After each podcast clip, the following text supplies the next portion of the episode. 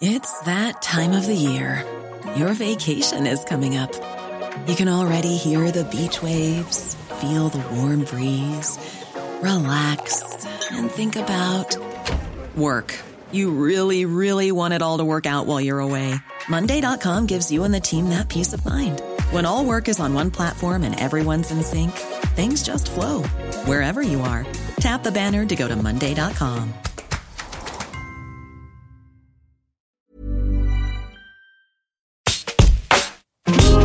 Alto Parlante, tu podcast de política. Te decimos las cosas como son. Al micrófono Pablo Marín y Arturo Aramburu. Comenzamos. Bienvenidos y bienvenidas a un episodio más de Altoparlante, tu podcast favorito de política. Como todos los lunes, como todos los jueves, acompañándote, ya llegamos, ya estamos aquí para que empieces la semana bien informado, muy bien actualizado. De hecho, el día de hoy vamos a hablar de temas que justamente sucedieron hoy en la mañana para que estés bien, bien atento. Eh, Pablo Marín no nos puede acompañar el día de hoy, entonces voy a intentar chutarme el programa yo solito. Tenemos 25 minutos tú y yo y te voy a platicar así de cerquita qué está pasando, qué tienes que saber y pues para dónde va el país. Hoy justamente en la mañana se anunció en la mañanera que va a haber cambios en el gobierno. Cambios de puestos, cambios de personas. Involucra a cinco mujeres que ahorita te voy a platicar quiénes son, qué hacen y dónde van a estar, en qué puesto van a estar. Y la que más sonó, evidentemente, fue Tatiana Cloutier. Tatiana Cloutier, para quienes no la ubiquen, fue la eh, coordinadora de campaña de Andrés Manuel en el 2018. Evidentemente hizo un muy buen trabajo. A ver, la campaña de Andrés Manuel fue una campaña muy sólida. Creo que pisó todos los municipios del país, eh, recorriéndolos para su campaña. En redes sociales hicieron un trabajo extraordinario. Eh, nos gusten o no los resultados, va. Pero bueno, ella fue coordinadora de campaña de Andrés Manuel. ¿Y qué dijo eh, López Obrador hoy en la mañana? Tatiana Cloutier va a la Secretaría de Economía. Esto eh, ya metiéndonos en la grilla política, genera muchísimas sospechas. Tatiana Cloutier se sabía que aspiraba, se sabía que tenía intenciones para contender a la gubernatura de Nuevo León por Morena. Pero, eh, pues obviamente no es la única persona que quería hacerlo. Entonces, para las sospechas, esto fue un, deja de, de dar molestias por ahí. Quédate con la Secretaría de Economía. Es un buen puesto, es un buen premio que no estás preparada para él, definitivamente, pero pues venga, éntrale, vamos a ver. ¿Y por qué digo que no está preparada para la Secretaría de Economía? Para ser secretario de Economía se necesitan credenciales, o sea, se necesitan conocimientos muy específicos, no solo de administración pública, sino de economía, experiencia en, ese ramo. Tatiana Cloutier estudió eh, licenciatura en, en lengua inglesa y sí, sí ha sido funcionaria pública y yo sé que la política es de todos, ¿verdad? O sea, independientemente de lo que hayas estudiado, independientemente de lo que te dediques, si en algún punto la ciudadanía decide otorgarte la confianza suficiente a través del voto para que los representes, chingón. Me parece fenomenal. Pero para un puesto técnico en el que se requiere aparte de labor de liderazgo, una labor técnica y muy específica sobre temas importantísimos, especialmente en los momentos como ahorita, que es la economía, eh, pues bueno, al parecer, a mi criterio y al criterio de muchos otros, Tatiana Cloutier no cumple con esas especificaciones para el puesto. Pero bueno, ¿quién estaba en la Secretaría de Economía? les ponemos una foto por aquí porque seguramente ni la ubican, seguramente ni habían escuchado su nombre, Graciela Márquez Colín. Eh, de hecho, su momento más memorable como secretaria de Economía fue una vez que se paró en la mañanera y no pudo ni siquiera leer un número porque tenía muchos ceros y se confundió. Y a ella la van a pasar al Instituto Nacional de Estadística y Geografía, al INEGI. Eh, sospechas también, ya sé que andamos bien sospechosos en este episodio, andamos muy eh, conspirativos supuestamente se quiere para que haya alguien de la 4T dentro del, INEGI, porque el INEGI, aparte de algunas otras cosas, pues mide cómo están las cosas en el país. Entonces, si tienen alguien dentro, pues pueden medir más a modo, más a su manera. Eh, el Senado tiene que ratificar ese puesto, entonces lo van a votar y vamos a ver qué pasa con Graciela. Em, hay otras tres mujeres que les quiero mencionar porque también hubo eh, ciertos cambios. Elvira Concheiro. Em, Elvira Concheiro va a ser la nueva tesorera de la federación. A menos que los diputados digan lo contrario, porque su, su puesto tiene que ser ratificado justamente por, por, por, la Cámara de Diputados. Ahora, Elvira Concheiro recibió muchísimas críticas el día de hoy después de este anuncio, porque ella es licenciada en sociología, eh, maestra en sociología y doctora en sociología. ¿Qué tiene que ver eso con llegar a ser la tesorera de la federación? Preguntémosle mejor a la 4T. Ahora, Galia Borja Gómez que por cierto es esposa de Arturo Herrera, el secretario de Hacienda y Crédito Público. La nominaron también para ser subgobernadora del Banco de México. Y el último cambio que se hizo, eh, la Coordinación General de Puertos y Marina van a estar ahora a cargo de la capitán Ana Laura López Bautista, porque Rosa Isela Rodríguez pasó a la Secretaría de Seguridad después de que Alfonso Durazo eh, pidiera licencia para irse a buscar la gubernatura de Sonora. Ya sé que está bien confuso esto. Eh, lamentablemente en la política se hacen cambios como si fuera una, una, empresa y la manera de conseguir mejores resultados es moviendo cabezas, moviendo personas, eh, moviendo las piezas dentro de la estructura enorme que es el gobierno. Es una estructura ridículamente grande y muy, muy robusta. Y vemos este tipo de cosas. Vemos que hacen cambios, vemos que hay renuncias, vemos que hay gente inconforme, vemos que si alguien no del ancho lo sacan o lo siguen dejando ahí a menos que la gente lo exija. Entonces estos nuevos cinco eh, puestos van a ser ocupados por cinco mujeres. Eso me parece algo padre, que estén empoderando a las mujeres en, el país, en puestos importantes. Y, pues vamos a ver, vamos a ver qué pasa. Eh, Andrés Manuel como buen priista que no quiere aceptar que funciona igual que los priistas, hace cambios en el gabinete por acomodos electorales y en Nuevo León pues eh, ya es muy claro lo que va a suceder, se dejó el camino libre para otra candidata que también tiene aspiraciones y que anda haciendo todo lo posible para quedar. Eh, y bueno, les voy a ir platicando un poquito más después en otros episodios qué pasa con los puestos que hay que ratificarse. Evidentemente los voy a mantener bien informados. Dejemos ese tema de lado. Vámonos a lo que sigue, que sucedió justamente la semana pasada, pero hoy también se mencionó porque el fin de semana seguramente fue un martirio completo para la familia eh, de López Obrador. Un escándalo más un escándalo más de corrupción en este gobierno donde desde el primero de diciembre del 2018, cuando tomaran posesión, la corrupción se iba a acabar, la delincuencia iba a bajar, eh, todo iba a mejorar y nos íbamos a convertir en el país que siempre habíamos añorado en México solo con la entrada de la cuarta transformación.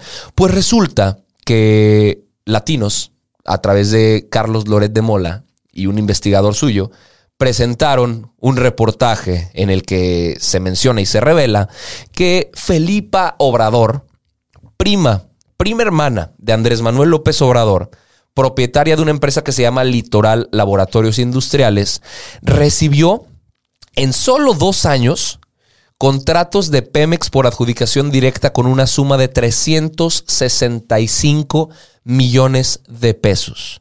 En el 2020 fue un análisis de aguas, evaluación de ruido, caracterización de hidrocarburos para Pemex, 133 millones de pesos. Y en el 2019, eh, un contrato para inyectar productos químicos a pozos petroleros en Yucatán por 231 millones de pesos. Un poquito más de la trayectoria de Felipe Obrador. En el 2012 fue candidata a la presidencia municipal de Ciudad del Carmen, en Campeche. Eh, perdió, era, ella era la candidata de una coalición del Partido del Trabajo y Movimiento Ciudadano, extrañamente, pero pues perdió. Eh, también es administradora de una cooperativa de hoteles. Se llama Winica Habitat y Winica Alterra. Están muy cerquita de Palenque, en, en Chiapas. Y es, es un territorio grande, son 38 hectáreas. Sospechosamente, dos meses antes de que empezaran la construcción del tren Maya, le le aceptaron a través del gobierno el, uso de suelo de todo ese predio, o sea, el, rancho el, Dorado, para, para, hacer módulos habitacionales. Entonces, eh, pues favores como favores se pagan, ¿verdad? Y, también está involucrada Elena Hernández Obrador. En, ese tema del, predio. Entonces, tiene cola que le pisen a esta señora eh, y tardó en enseñar la lengua larga porque como que se quedó callada. O sea, salió este anuncio de latinos de Carlos Loret diciendo cómo es posible que haya un caso más dentro de la familia de Andrés Manuel. en donde se involucra la corrupción, en donde hay amiguismos, donde hay nepotismo, donde hay, etcétera, etcétera. Y, y se tardó, se tardó Felipe Obrador en, en pronunciarse al respecto, en decir, oiganme, no, esto no es cierto, déjenme hablar a mí primero. Lo que sí dijo, dos días después, a través de Twitter, es, todos los señalamientos y calumnias vertidas en mi contra por el periodista Carlos Loret de Mola serán aclaradas en la conferencia presidencial del día lunes 7 de diciembre por mí misma. Eso dijo, ¿eh? Mientras tanto, los invito a no anticipar juicios, que tengan un excelente fin de semana. Por aquí les dejamos también el tweet. Eh, número uno, se tardó mucho en reaccionar. O sea, se nota que les costó trabajo idear un plan de crisis. Eh, eh, el manejo de crisis les costó mucho trabajo y ver cómo lo planteaban, cómo lo aplicaban. Y dos, a través de su Twitter la regó todavía más, exhibiendo el influyentismo que es justamente de lo que se le está acusando. A ver que ella diga, voy a ir el lunes a, pasar, a pararme en la conferencia de prensa mañanera de Andrés Manuel a explicar mi caso. Eso también es un delito. Existe algo que me parece interesante que encontré eh, dentro de la información que se llama la ley reglamentaria del artículo sexto. Está en la Constitución y es justamente el derecho de réplica. Cualquier ciudadano mexicano, si se le acusa mediáticamente de algo, puede solicitar un derecho de réplica a través de la ley para entonces eh, esclarecer las dudas que tengan que ser esclarecidas. Pero no puede decir, soy prima de este güey, déjame voy y me paro a la, a la mañanera y yo misma presento mis pruebas y mi caso para defenderme a mí misma. Eso es un delito. Eso no se puede hacer. Afortunadamente, hoy no se paró a hablar ella en la mañanera. Creo, este, no, yo no vi nada de que ella se presentara a hablar en la mañanera. Eh, pero, ¿quién es ella para acceder a la comunicación social desde presidencia? Para eso hay un equipo de trabajo. Para eso hay gente dedicada a eso. Incompetentes algunos, pero ahí están. Eh, mal uso de recursos públicos, influyentismo eh, familiar. Y pues bueno, ¿qué si hizo Pemex? Decir, reconocemos estos contratos, reconocemos que está mal, le, vamos a eliminar estos contratos. Entonces, de esos 365 millones de pesos, se los quitaron y, y pues bueno, eso no significa que no tenga que ser investigada. O sea, es como si el secuestrador libera al secuestrado. ¿Ya no fue un delito? ¿O, o, qué va a pasar? O sea, tiene que ser investigada, tiene que, que, todavía resolver ciertas dudas y cuestionamientos que se generan alrededor de ver que la prima del presidente está recibiendo más de 300 millones de pesos en solo dos años de administración. Y pues quién sabe cuánto haya recibido ya, ¿verdad? Em, pero bueno, les vamos a traer esa información también en altoparlante, obviamente, siempre que se esté actualizando algo al respecto. Y pues bueno, evidentemente Andrés Manuel no pudo evitar la carnada perfecta para seguir tirándole a los medios conservadores, que él llama, eh, y a Carlos Loret de Mola que ya lo ha hecho en distintas ocasiones. Vámonos a un tema más antes de que se nos vaya el tiempo. ¿Cómo vamos de tiempo? ¿Vamos bien? Vamos bien. Perfecto. Que marca el inicio de lo que va a ser una guerra entre pandillas, lo que va a ser un encuentro duro entre los partidos políticos, que ya están viendo con quién se juntan, ya decidieron cómo van a ir presentados en la boleta, ya decidieron qué propuestas políticas nos van a dar a nosotros para elegir eh, para este 2021, con la urgencia muy evidente que tenían el PAN, el PRI y el PRD de decir, ya no más Morena. O sea, nosotros somos la oposición, hay que hacerle como podamos, hay que mover todo lo que tengamos en la mano para no permitirle a Morena eh, recuperar más puestos aún en la Cámara de Diputados y quedarse con una mayoría completamente absoluta. Porque ya sabemos, tú y yo en casa, que eso se traduce en apruebo cosas que quiero, no apruebo cosas que me incomodan y hago lo que se me antoje a través de los legisladores. Entonces, ¿qué dijo el PAN? Híjole, o sea, me cuesta mucho trabajo aceptarlo, pero no puedo solo.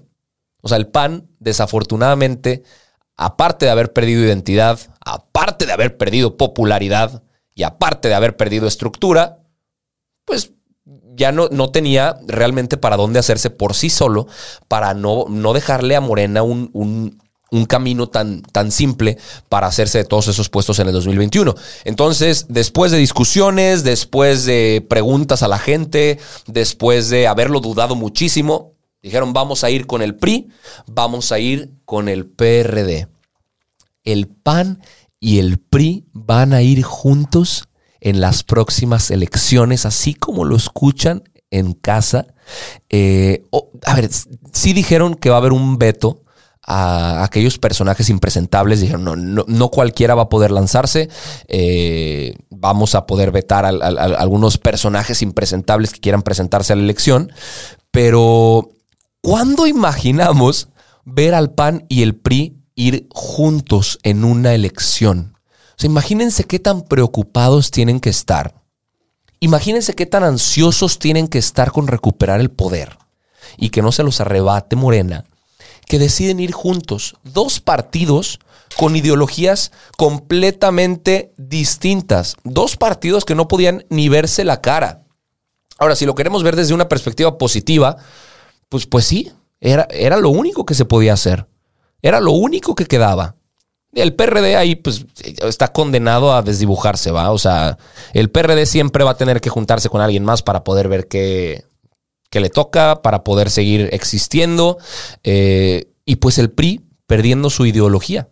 Porque seguramente, como el PAN está marcando el paso, como el PAN es el que está llevando la batuta en esto, pues la agenda del PAN va a ser la que van a tener que seguir. O sea, PIN parental, familia tradicional, eh, seguir eh, penalizando el aborto, etcétera, etcétera. O sea, seguramente el PRI y el PRD van a sumarse a la agenda del PAN. El PRD, que nunca ha tenido una agenda propia, va a tener que tomar una más. Lo que sí puedo eh, ver muy claramente, más allá de todos los comentarios que hicieron legisladores de Morena y demás, Andrés Manuel le, incomoda, ¿eh? O sea, él, él, dice que ellos son los que se hacen más daño, que, y obviamente se iba a agarrar del argumento. Este es el argumento perfecto, el momento perfecto para decir, les dije, el PRI y el PAN siempre han estado juntos, el famoso PRIAN, ¿no? Pues Morena también es Morena, PAN, PRI, PRD, lo que sea. Eh, pero sí está enojado, está apanicado. El día de hoy les dio 30 minutos de su mañanera para, o sea, completamente dedicada para hablar de, de esta alianza opositora. La manera en la que lo critica dice muchísimo cuánto le preocupa. Por supuesto que no habla de su alianza, ¿verdad? Porque Morena está aliadísimo con el Partido del Trabajo y con el Partido Verde. Que el Partido Verde, pues evidentemente siempre se ha vendido al mejor postor, ¿verdad?